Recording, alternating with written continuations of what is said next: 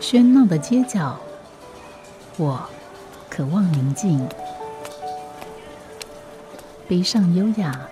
寻找城市里的静谧。欢迎光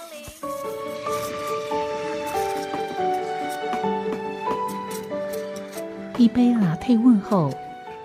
我们在书里相遇。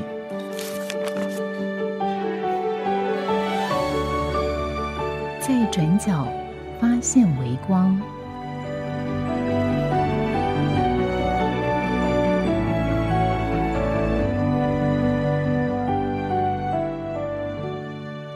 欢迎光临。有此一说，Art says。有此一说，Art says 位于彰化花坛，它是一家希望能被更多人发现跟看见的书店。这里集合了公益、书店、工坊、艺术等所有你意想不到的一切。走进有此一说，你可以当一位读者、艺术家、创作者，或是职人。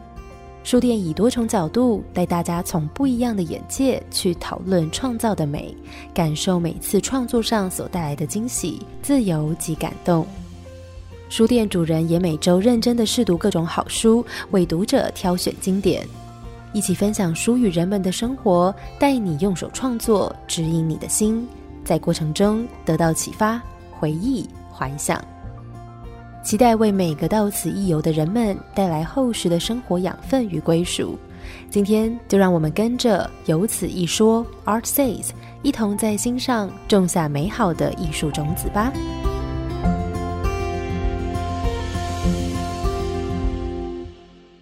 欢迎收听今天的《在转角发现微光》，我是吴嘉恒。这个节目在每一集都会邀请到一位独立书店的负责人到节目里面来介绍书店。而在今天节目里面，我们邀请到是在呃彰化花坛的有此一说书店来到节目里面的，呃不是店长，而是炳轩。那到底这炳轩在这个店跟呃扮演什么角色，以及跟店长是什么样的关系？那么今天我们就要请炳轩来跟听众朋友来介绍有此一说。那先跟听众朋友来问好。那炳轩你好，大家好。嗯，那个在彰化花坛开书店是什么样的一个一种状况？哦，因为我是花坛人，嗯嗯然后呃，我跟店长的关系其实我们是夫妻啦，嗯嗯，那大家比较习惯叫我陶给昂。那我们是结婚之后呢，就在自己的家开了一间书店。所以这书店到现在呃大概二零一五年开，对，二零一五年到现在，对。那所以这个一方面在这个地方开书店，是因为呃你跟你太太都是花坛人吗？哦不，我太太是台北人，嗯，然后我们结婚之后选择住在花坛。嗯那可是，在花坛这个，因为很多地方其实他在开这书店的时候，都会牵涉到呃这个地方的的人对书的看法、对书的需求这些等等，所以由此一说，怎么样处理这个问题嘛？我不知道大家有没有听过一个刘墉曾经写过的小故事。嗯，他故事很多，对他其中有个故事说，有两个商人，然后到非洲去要卖鞋子，然后一下飞机之后，一个很开心说：“哇，太好，这里的人都没有穿鞋子。”然后另外一个说：“哇，糟糕，这里的人不习惯穿鞋子。”嗯，我们刚开始开的时候是太好了，这里都没有人穿鞋子。都没有书店，对我们，我是花坛人啊，我从小长大，我们花坛那边有非常多的文具店，但是没有有书就是大量书籍的书店。嗯然后我记得我小时候要买书的话，只能到彰化市金石堂或是诺贝尔去买。嗯所以我们那时候回来说，其实我们最开始想开书店的原因，是因为这是我们喜欢的生活方式。然后我觉得返乡青年大概都会遇到一个很大的问题，就是说我们回到自己的家乡，从台北回去之后，你会发现我们的生活习惯跟当地的生活习惯，跟自己家乡的生活习惯其实都不起来的。嗯我们习惯逛的店，然后我们喜欢去的场所，很多在彰化花坛那个地方是没有的。所以那时候我才跟我太太那时候运气很好，刚好有一系列呃台湾独立书店协会所办的，就是认识书店的活动。她去参加完之后，他就回来轻松松告诉我说，他觉得这个是我们喜欢的生活方式，嗯，所以我们才会决定要开书店的。嗯，对，我觉得这也是一个，因为在我们这个这个节目里面会介绍不同的这个书店，那每个书店在不同的位置，事实上，呃，也都要找到一个不同的方式，跟当地还有跟自己找到一个一个平衡。那当然很有趣的，有好几家书店，我们也可以看到，呃，都是夫妻两个人一起，呃，这个共同分工，共同这个打拼，而且奇怪，先生都自己 都说自己不是。老板都说自己是呃工人啊，或什么？那谁是老板呢？我太太是老板，这样。所以这是为什么？是因为从事书的人，其实呃，在很多地方就会比较没那么大男人。其实我发现很多做出版的这个这个男性呢，基本上是不是不是那种大男人那种派头啊？嗯，应该说。我认识的所有的就是自称陶给昂的男人们，嗯，对，因为其实书店有很多大家想象不到的劳力活，就比如说，其实书很重，对，其实书很重，然后大部分的书店都会面临到资金不足，所以我们大部分我们都得上工，比如说书架自己钉，然后家具自己做，东西自己维修，所以在书店的话，我们会把书店的主人就是。以女性为主，其实最主要原因是因为他们都是主要订书的人，他们负责其实比较接近书店的灵魂。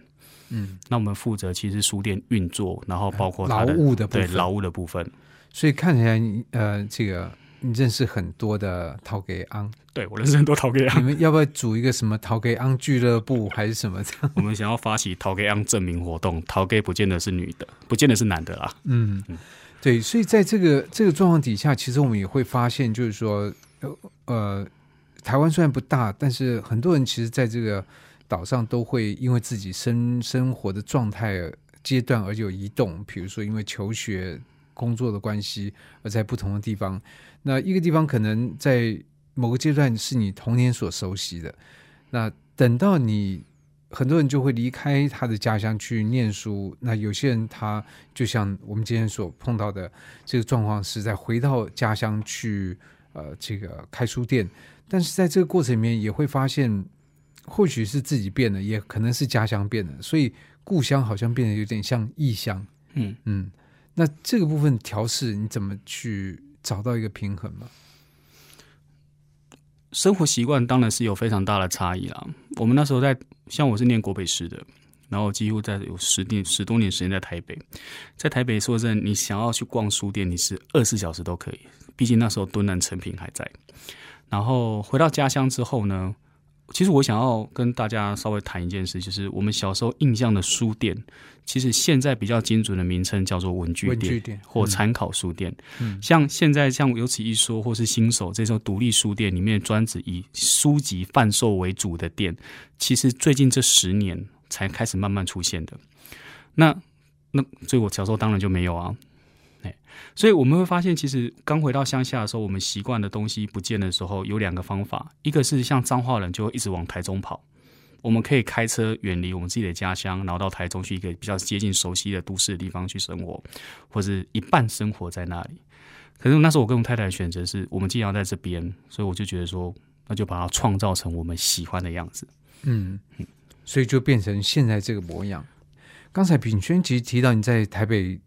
这个因为念书关系也待了相当长一段时间。那当时念的是国北师，对。那可是国北师，我们知道它也就是前身是呃省立台北师师专师范学院。嗯。那么那样毕业生，事实上很多都走到教育的场域里头。那你没有选择走教学这条路吗？有啊，其实我一直都没有离开做教学，一直都没有离开，一直都没有离开。所以你到现在身份，除了是这个有此一说的。啊，陶给昂之外，你也是老师，对，嗯，只不过大家都知道，老师有分很多种。我其实毕业之后，我没有去考正式老师，我一直都是以代理老师的身份在学校工作。然后我刚毕业的前六年是美术老师，然后这两年，所以你本来念的是美术科，对，美术科。有此一说，那个“艺”是艺术的“艺”，是因为呃，我念的我念大学念陶，研究所做玻璃创作。然后由此一说，在成立书店之前，它其实是一个线上的影音记录平台。我们记录了非常多以我以国北师的年轻创作者为群的一群年轻人，大家都在三十五岁以下的创作者。然后我们帮他们记录他们创作的过程。所以你架设这个平台哦，老板架设的这个平台，嗯老板演员架设的这个平台，嗯对，嗯哼，嘿，然后你是其中的一个一个成员，对，我们就是影像记录在 YouTube 上，嗯然后后来呃这件事情就是在我们开了书店之后，啊、事实上有个插曲啦。我们在开书店之前啊，因为我们本来是做呃公益创作的记录平台，所以在开书店之前，我们其实曾经一度怀抱着我们要开艺廊的艺廊、嗯这么恐怖的想法。可可是是一郎会不会就没办法让你回到花坛吗？这应该是说我在花坛开艺廊更疯狂吧？哎，对，也是，嗯 然后我们那时候其实会决定开书店，还有很大原因是因为我们认为会读书的人，就是说他平常与那个文字阅读习惯的人，他们可能在看文字的阅读创作理念的时候，更能够去认同创作者的理念。嗯毕竟公益创作这件事情跟大量生产的事情是不太一样的，它有价格上面很大的悬殊。那如果你是用一般的概念去看它的话，你可能不会下手。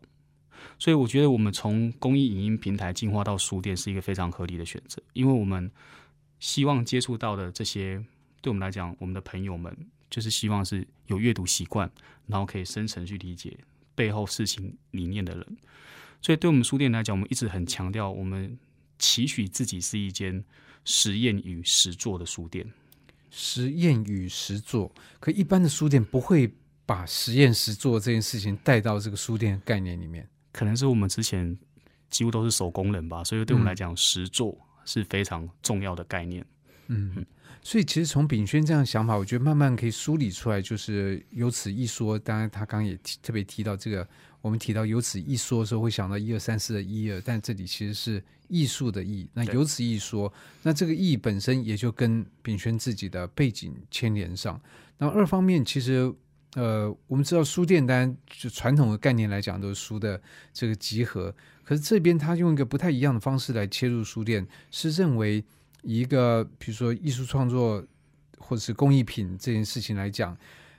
呃，价格跟价值中间的这个差距、啊，必须是要用用知识来加以认识的。不然的话，你看到一个东西，只会觉得，哎，这个为什么这么贵？或这两个看起来差不多，为什么这个价格这么悬殊？那其实在这里面所蕴含的这个价值是不太一样的。而要认识价值，你就必须要对一个事情有了解，你才看得出中间的这个差别。所以是这样的一个想法，导致了你就开了今天的书店。对，嗯嗯。那所以从这个影音的这个平台，当然这个平台的名称并不是你取的，但是你把它放在自己的这个店面上面，不会有这个呃著作权的问题，或者是、不会啊，因为当初由此一说，就是我跟我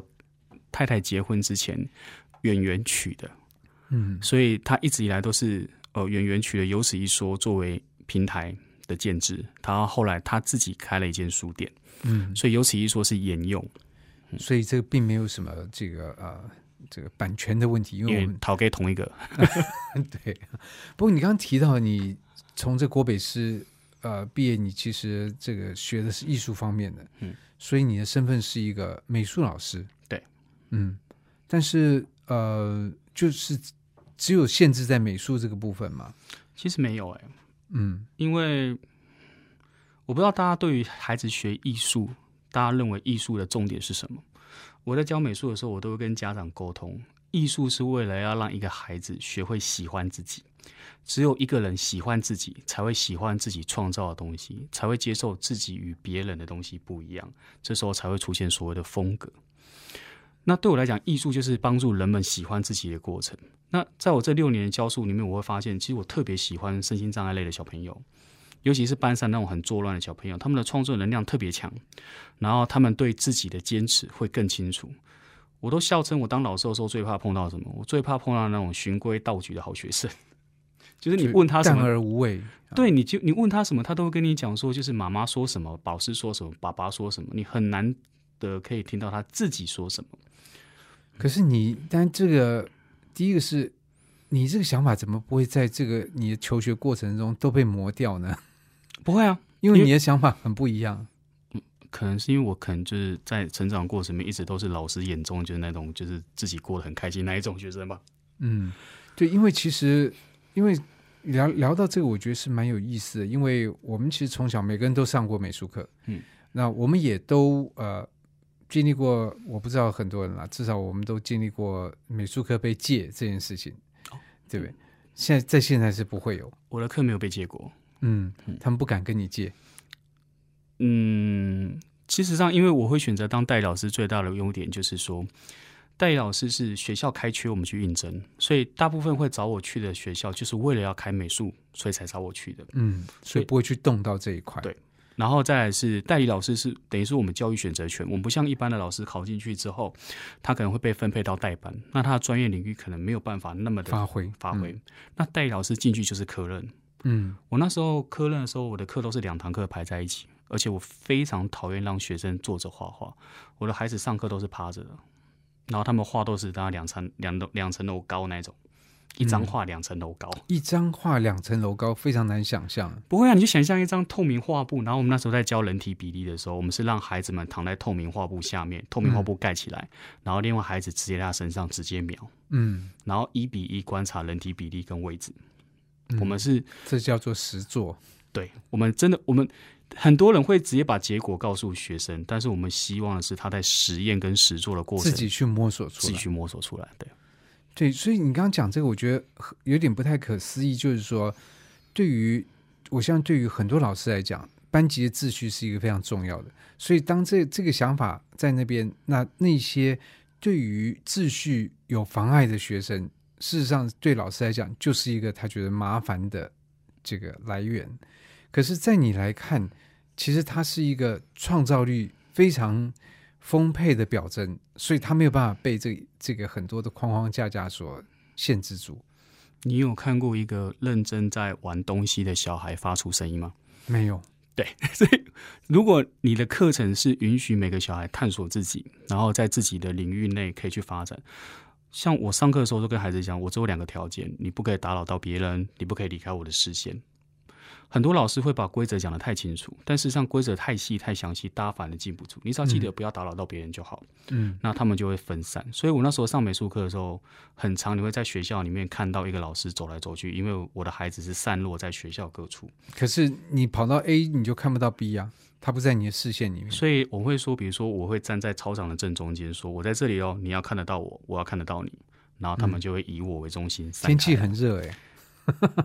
所以我当老师的时候比较瘦，我当那时候当美术老师的时候很瘦。嗯，对，所以另外一个就是说，我们你刚刚其实提到了，我觉得也很有趣。呃，艺术是为了要让你喜欢自己，可是我们也看到很多人，包括可能我在内，人家说：“哎，你还画一个画，哎，我不行，画的不好看，哎，我画的很丑。”哎，其实照你这个来看，我就在否定我自己，我不喜欢我画的。那这个是一个很普遍的反应呢、很普遍啊。所以我们在呃，我在教小孩子艺术创作的时候，我的上课方法很简单，我会讲一学期，我会讲大概三十几位艺术家的故事。那我会挑风格非常迥异，就是东西方的艺术家的原因，就是因为我让他知道，原来各种人、各种背景的人都可以成为艺术家，然后他们的共同特征就是他们喜欢自己。所以你会觉得很奇怪，是因为你只看到你自己，很奇怪，你没有看到更多奇怪的人。嗯那你就会觉得说，那其实没有什么。然后再来是我都会接到三十几个艺术家，孩子只要在过程里面喜欢其中一个，对其中一个产生共鸣，那他就会知道说，哦，原来我这样子发展是可以的。那我觉得现在小朋友在接碰艺术的时候，最大的问题是他们真的碰到东西的机会太少。我所谓的真的是指啊，比如说我们最近做的，我们最近跟成大合作了一系列的教案，其中的教案很有趣，叫老屋教案。那老屋系列教案一是我们是请了一个木工师傅，我大学的同学、研究所的学弟许金龙，他帮我们做了一套木结构，然后它是以神明最近的四点金，然后它是一个木头，你把它搭起来之后，就是一栋木头结构的房子，它是可拆卸的。然后我们会带孩子到庙顶前面，然后让孩子们去看完庙里面的，比如说宝藏寺里面的三柱，呃，三通五瓜，看完结构之后再回来搭。在搭的过程里面，他会理解什么叫做上柱，什么叫做架梁，什么叫做立瓜，呃架呃立柱、上梁、架瓜。那他会看到一些他原本看不到的这些建筑顺序。因为你要实做，对就不一样。对，你要实做就不一样。然后这时候附近呢，我们每次在玩的时候，附近比如连阿公都会来说：“啊，嘿那用嘿那用啊，我较早看起来，我较早看条啊，啊，这个没有盖住，我有参悟掉。”然后阿公就会开始聊天。那聊完之后呢，我们孩子盖完了，盖完之后，他不知不觉他会吸收很多百工的顺序。嗯，你顺序、你的结构，对这些东西它到底牢不牢？这些东西在里面怎么样的尝试？嗯那尝试完毕之后，我们再回电脑教室，我们用 Tindercake 三 D 建模的方式，让孩子再依照他原本建模的方式去把那一栋呃山川店给盖起来。那他盖在电脑上面盖在，电脑上面盖，嗯纯三 D 的。嘿嗯那他盖的顺序说，你看，你看这个小孩子就不会先画屋顶，再画柱子，他一定会从柱脚开始画起。嗯，因为你建构不是从屋顶开始建，对，那其实我我个人上课的时候是我不太喜欢讲太多话。我认为一个好的教具或是一个好的体验的引导，可以让孩子们在不知不觉中学到更多。嗯所以其实我们书店开发了一连串像这样的教案。那后来发现这些教案给身心障碍的孩子更适合，因为为什么？因为身心障碍孩子他们需导的不是指导，是引导。这两个有什么不一样？不太一样。指导是你明确跟他说你要他做这个跟做这个，那他可能先做了 A，再做了 B，再做了 C，然后当时做完 C 之后，他就忘记 A 跟 B 的用意，而且他串不起来它的关联性是什么。但是引导是说，你给他这三个东西，让他去尝试，错误失败很多次之后，他终于发现原来这三个这个顺序做是比较好的。但是引导真的会花很长的时间，然后他会花比较多的精力，但是他比较可以让孩子们清楚的知道自己在做什么。其实我觉得不光是身心障碍，就是即使我们在我们一般认为所谓普通的这个这个孩子，当他们呃老是在这个比如说电脑面前这个操作，他最后还是不知道这个 A B C 的顺序啊。嗯，他是因为课本告诉他 A B C 这样子，或者考试的标准答案是 A B C，但他并没有对这个有真实的知识。对，然后再来是我们为了要有效率，所以我们把很多实验的机会给拿掉了，这真的太可惜了。这个我觉得问题非常大，因为我自己在这个医院里面就有亲身的这个经历，就是说，你当我看到那个已经是住院医师，这个当了一两年的，他其实在很多的这个动作上面，你其实看起来他在操作是非常不熟练。那我为了这个，我去跟一个医学院的老师在在聊到这个东西，他说，其实他们现在很多的这个实验都不做，都是看影片。你看实验这影片，你说哦，你懂了没？懂了，会不会考试会？但是会不会做？其实不会做。所以这个实验动作的缺乏，使得他到了医院的现场的时候，他整个是手忙脚乱，而且是手脚非常笨拙的状态。对，所以少了实作这一块，尤其现在现在这个特别强调虚拟，好像以为虚拟就可以取代很多事情。嗯，可是，在炳轩，我看你的这个从你的教学想法跟实际做法，你你你你是不认这么认为的？我不认为啊，这可能跟我教育的关系，因为我自己是念艺术创作，所以我很早就察觉到，原来手的大脑跟脑的大脑是分开的。手的大脑跟脑的大脑，嗯嗯其实我们在在比如说像我认识很多陶艺师傅啊，他们闭着眼睛，他们也可以拉出均匀一致，他们这个叫手的眼睛手眼，你说在那个转转转的时候，你不用看，你就是闭着眼睛，他们完全都不用看啊，他们就是光靠手去摸，他就知道它的厚薄距离。然后这些像这些多感官的开发，在你追求单一知识传播的时候，你是很难去开发其他的感官的刺激。那我自己觉得啦，如果你缺乏这种多感官的刺激，你看东西的面相也会被拘束。你可能就会觉得说，我所有东西都要透过文字，或透过纸本，或透过口对口的传播。可其实很多事情是你不需要透过言语，或是透过文字，你也可以传递的。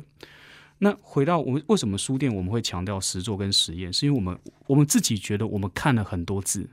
可是我们把这些字的内容做出来的几率真的不高。嗯然后这才会让我想说，那我们既然开一间书店，我们才会希望说，在这间书店的知识，它都是有机会可以被实践的。所以我印象很深刻，我那时候跟演员，我们两个刚开始开书店的时候，我们就参加了彰化一个赖和基金会。然后我们开始接触文史导览，开始接触想要我们看一些这些历史的书，我们想真的去走走看，真的去做做看。所以我们也是真的付出了很多行动，在书里面的知识的实践上面。嗯，所以这个书书当然是有知识，但是在你来看，知识并不是那么足够，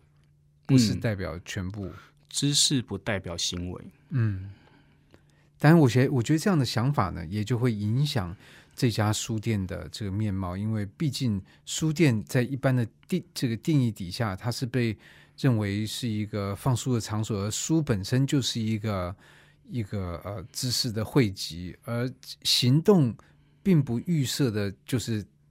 这个存在在书里面，就行动是你的读者读了之后要去做的，但是它并不预预备，就是说你在这个书店场域里面，你就要把行动给放进去，所以我觉得这样的想法应该是会影响到这个呃由此一说这位这家书店的面貌。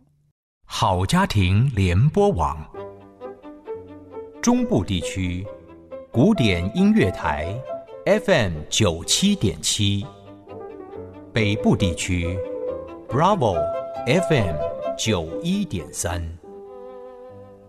欢迎继续回到在转角发现微光，我是吴嘉恒。今天在节目我们邀请到的是彰化花坛有此一说的炳轩来节目里面介绍。那我们好像对书店本身并没有琢磨很多，但是我相信透过我们这样的介绍，我们对这个书店呢会呃有更多的认识。那刚才也提到炳轩在国北师是学艺术创作的这个专长，同时也念到硕士。那他也在国小担任美术老师。不过我刚这样听，我觉得哇，要是我相信很多人大家也会有同感。要是我们学美术碰到这样的老师，应该会蛮棒的，因为呃，这个画的像不像，其实不是不是你要考虑，因为老讲，有时候很多人在这样的一个呃这个术科学习的课程里面，会遭受到障碍，就是你被老师在嫌你画的不像啊，你唱的很难听啊，那。你说这种状况，我我我们怎么会对这个东西产生喜爱呢？对不对？所以我不知道炳轩怎么来看这个，就是我相信你身旁很多的美术老师，可能还是这样的一个看法吧。呃，上过我课的孩子都知道，我不准他们带铅笔跟叉子。不准带铅笔，可是有素描的话，你不是应该用铅笔吗？这件事情有点奇怪。嗯，我们这比如说像我们想打草稿好了啦，其实大部分孩子都没有打草稿的习惯。他们拿到纸之后，他们会反复的修改自己的东西，例如眼睛画了又擦，擦了又画。大家有没有看过小孩子画画？嗯嗯，你就发现他会重复的一直纠结在这个地方。那纠结这个地方，你可以把它想象成他有一个一百分的东西，但是他从在第一分到第五分的时候反复挣扎，他永远没办法看到自己有多好。嗯，所以我在做的时候，其实我都跟很多家长讲说，你先把孩子的铅笔跟叉子收起来，你给蜡笔就好。他涂了之后，他不能后悔。他涂了之后，他也没有必要修改，他要一路画一画就开始接受这一画是这样，所以下一画是这样。他要一路上接受自己的不完美。嗯，那他这些不完美画到最后，我常常讲，你没有画到最后，你怎么知道好不好看呢？可是可能很很多孩子觉得越画好像离我心中那个理想越来越远，但会很很生气。嗯，这时候我会跟他讲说，哎，我在引导的时候，其实不会出现这种情况，哎，因为我没有固定的标的物，嗯，我没有固定的标的物，没有固定的标的物是指说，不是放一个东西在前面，大家照着画。诶，我会放，但是我放的，呃，我四年级是观察课，五年级是世界艺术史，六年级是创作课。四年级的创呃观察课的时候，我放的东西很特别，我放的是活生生的东西，所以我有牵过猪，然后带过猪鸡，迁到教室里面，对，就教室里面，然后鸡大公鸡那种会啄的那种大公鸡，然后乌龟啊、鱼啊什么的哎，可是你牵猪牵鸡，那学学生就已经疯狂了。啊，对啊，呃，更何况有狗，因为我有带导盲犬，所以我学生很常画狗。嗯嘿，因为我我平常我在当美术老师的时候就已经是导盲犬寄养家庭了，所以学生很常画狗。那你在画这些东西的时候，你发现因为动物会动，对，然后还有它不会各种角度，嗯所以这时候你要让孩子们真的是观察，他们才发现原来动物不需要画四只脚，很多角度的时候，动物是甚至只有两只脚或没有脚。嗯，透过眼睛的真实的观察，而不是我们你你刚才讲概念上面就是说，假设你今天叫我画一个一张椅子，我用概念来画的，我这椅子当然是有四只脚，不然怎么站？但是事实上，很多时候我们看椅子的时候，不会是看到四只脚啊。嗯，啊，我们因为角度的方，比如要放菱形，你可能就看到三只。对，那这个就是很有趣的地方。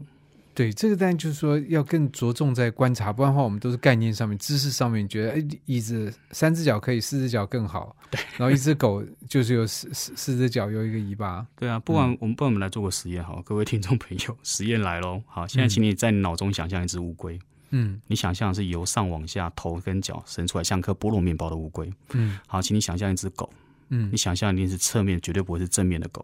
嗯好，那请你想象，嗯，我们想一栋房子好了，嗯好，你会想象一个三角形跟一个正方形。你现在想象这些东西，它不是你真实的经验，它是一个符号。嗯，对，那如果我们用符号的观念来思考艺术的话，你就会发现，国语能力越差的小孩，他们就会被认为画不好。为什么？一个语文能力很好的小朋友，你教画我的妈妈，他会画短发、眼镜、项圈、裙子，然后手镯、手环、背包，嗯他可以讲出很多名词，所以他可以画出很多东西。但是一个身心障碍的小朋友，或是一个发展比较慢的，或是我们所谓的学科不好的小朋友，他语言没办法使用的时候，他所记忆出来的东西就没有这么多。那这时候怎么办？所以这时候你应该要去鼓励他，真实的坐在他妈妈的前面，看着妈妈，然后把这些东西给描绘下来。他可能画了一个包包，但是他不晓得这是什么包包。他可能画了手镯，但他不晓得手镯这两个字怎么念。嗯所以如果你出了一个作业是我的妈妈，后面的孩子大部分都会死掉。嗯，如果你没有观察的话，所以换句话说，你并不认为那些啊、一般认为的障碍是一个障碍，它是个特质，不是障碍。它不是障碍，它是个特质。嗯嗯，所以这个这个想法，其实他对你刚刚提其实提到你也是一个特教老师，但你也是个美术老师。嗯，很特别吧？呃，我我我不知道这算不算特别。呃，应该是说我会走上特教，一切都是因为兴趣的关系。嗯我们书店刚成立的时候，我们就是导盲犬协会的寄养家庭，所以我在当美术老师的后半期，我就会带狗进到学校里面去。后来发现这，样有没有碰到，比如说行从一个校学校行政的角度来看，觉得你你带一个不一样的东西，这个就是一个困扰，一个干扰的。他们爱死了。对我的同学生爱死，老师也是，就是我同事都会问我说：“啊，狗怎么没有来？”他们看到狗，一看到我一定会先跟狗打招呼，再问人好不好。对，就是你有没有来不重要，狗狗来。就好了。不会啊，因为导盲犬本来就可以进出所有公开场所，嗯所以进去是无所谓的，是是绝对 OK 的。嗯那后后来在上课的时候，发现我有个孩子啊，他就是很喜欢对狗讲话，很喜欢跟狗念书。啊，开书店最大的好处是我们有源源不绝的书，所以我们去翻了很多跟与狗狗对话的书，然后狗医生相关的书。后来发现，的确小孩跟狗狗在一起的时候，心房会比较弱，可以帮助他们重建。所以后来我就跟当时的校长提了一个叫陪伴犬计划，送给彰化县政府，然后成立了全台湾第一个特教巡回班，是带狗狗去学校进行呃社会化、社会技巧教学的班。那其实这过程里面，我就是带狗，然后跟孩子相处，让孩子们去训练狗狗，比如说牵着狗狗走，喂狗狗吃东西，让孩子们从这个过程里面了解社会秩序是如何被建立的。嗯那这件事其实很妙啦，人人其实很奇怪。如果你跟孩子讲说你要为自己好，所以你要做这个，孩子大概听不下去。对，可是如果你跟孩子说你要为了狗狗好，你要这样做，他们一定会做到完美，因为他们太爱狗狗了。这时候过程，因为你可以去真心的发现一个孩子真心的为另外的东西付出的时候，他的行为，然后我们可以去，其实平常就是爱啊。这就是爱啊。可是我们平常在看这个孩子的时候，我们带有很多成见跟判断。比如说，这个孩子东西做不好，你不能，你很难知道他是社会技巧不足还是社会技巧缺失。大部分都会被认为不足，就是他明明可以，但是他不愿意这么做。可是我看到，其实很多情况是缺失，就是他根本没有没有意识到这件事情有多重要。嗯嗯但是在这个过程里面，重新的让他跟狗狗相处，让他带领狗狗去，比如说梳洗啊、整理啊、步行啊，然后帮他整理环境。我们可以重新的看一次这个孩子他在社会技巧处理的时候所有的过程，他在你眼前一一的展现。所以你这时候你可以知道他是哪里不足，哪里缺失，我们再补。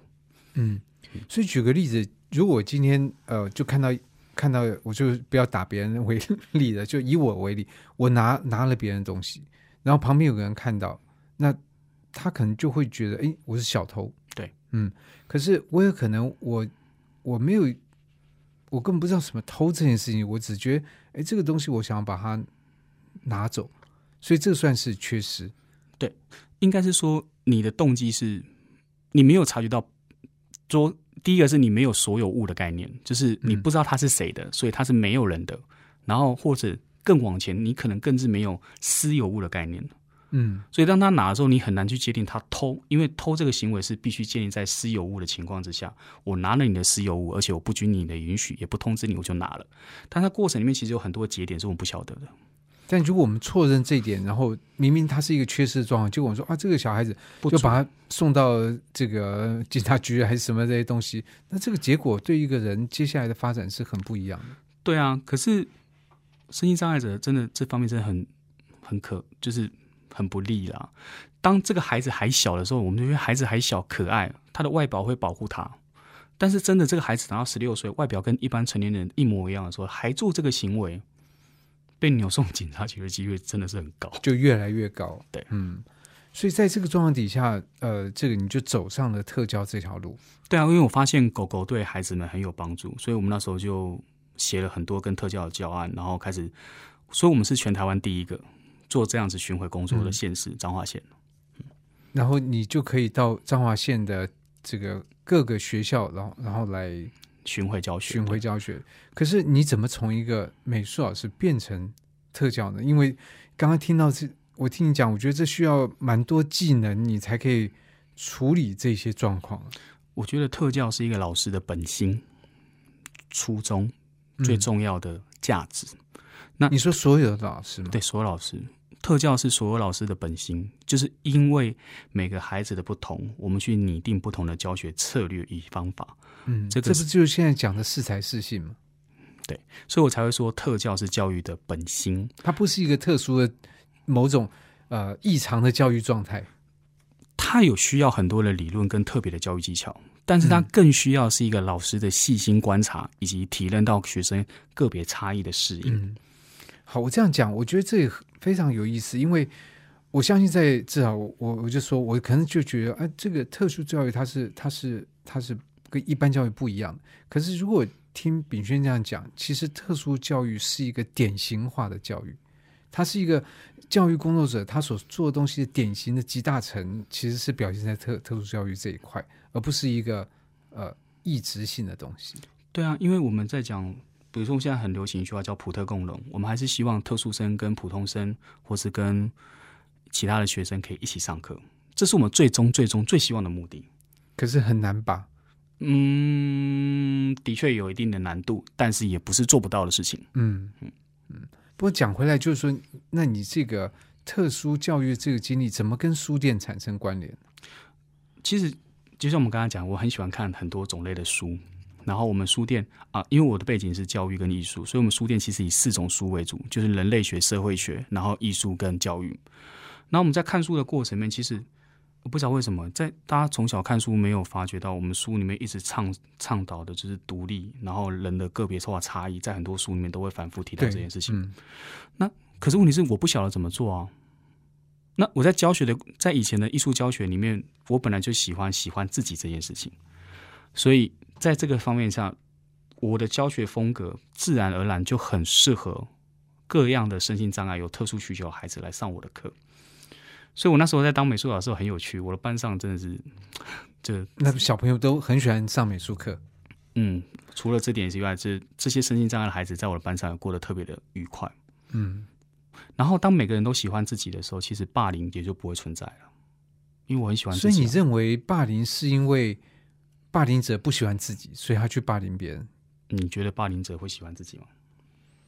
会不会有一种可能，他太喜欢自己了，所以他不愿意自己受到任何一点什么样的东西，所以他把这个呃这个转化成外在行为，然后对针对对象如果他太喜欢自己的话，那他应该是会抵抗自己的东西被别人取代走。通常越心虚的人讲话越急，然后越不足的人越容易恼羞成怒。所以在我眼中，我很我觉得很多突然间发脾气的人，或是他可能有很多很愤怒情绪的人，我们都知道可恨的人有可悲的地方，所以他一定他不会。我真的觉我不觉得一个喜欢自己的人有需要花时间在妨碍别人喜欢自己这件事情上面。嗯，哇，这个也是一个很有趣的想法，因为呃，我相我真的觉得很多人不见得会这样想，嗯，因为就会把这个霸凌的这个这个呃状况呢，可能去做某种病症化的这种归咎啦。但是其实这里面不管你被诊断什么状况，其实好像在你来看，这里面的一个核心就是你没办法跟你自己相处，你或者不喜欢或者不接受，这才是症结所在。对，嗯，哇，那可是讲到书店的这件事情，你刚刚提到这里面有四种四类书艺术的，可是你还包括社会跟人类学，这个好像感觉不在你做的事情里面，也不是在你的教育训练的路上。只是我们店长圆圆的，嗯 对他现在在读人类学，所以我们的书店其实，我觉得书店的书是有点像在反射书店主人现在的状况。嗯如果现在书店主人正在做艺术或教育，书里面放艺术教育很正常啊。那刚好我们现在的店长他在做人类学的研究，所以他在读人类学，所以书店就会放很多人类学跟社会学的书。嗯，所以我看那你也喜欢这这个这两类？我超爱的，超 爱，真的。不是因为人类学它有点像是往下挖，嗯然后社会学有点像是比较广去看。那当我们去看，很多时候是我觉得书对我们的价值是，我们人没有办法有这么多时间、这么多分身去参与到每个社会的脉象跟每个社会的东西，但至少我们可以透过书去参与一部分，或是去理解啊，原来有这样东西的存在。你东西看的越多，你就会觉得说这些东西不奇怪，那东西不奇怪，你就觉得自己不奇怪。嗯所以，对我我们声音，我们这边上课的孩子啊，我们也会放很多的阅读的课给他们。我们会依照孩子的程度不同，然后教他们，给他们看不同，推荐他们看不同的书。嗯好，不过这个当然我觉得会牵扯到另外的一个一个话题。这个话题当然就是说，呃，这个因为从刚才炳轩的这个描述，我想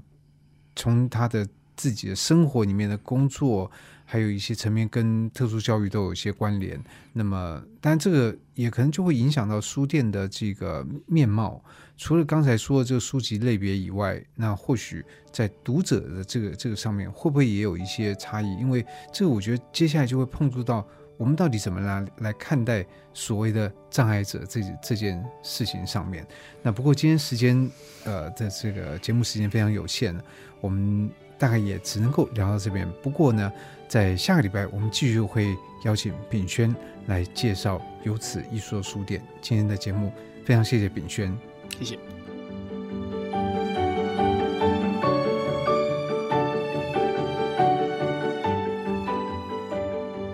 感谢您的收听。如果您喜欢这个节目，欢迎在 Apple Podcast 评分五颗星，并且留言。如果您是用 Spotify 或其他 App 平台收听，也请帮我分享给身边喜爱书的朋友。我们下集再见，拜拜。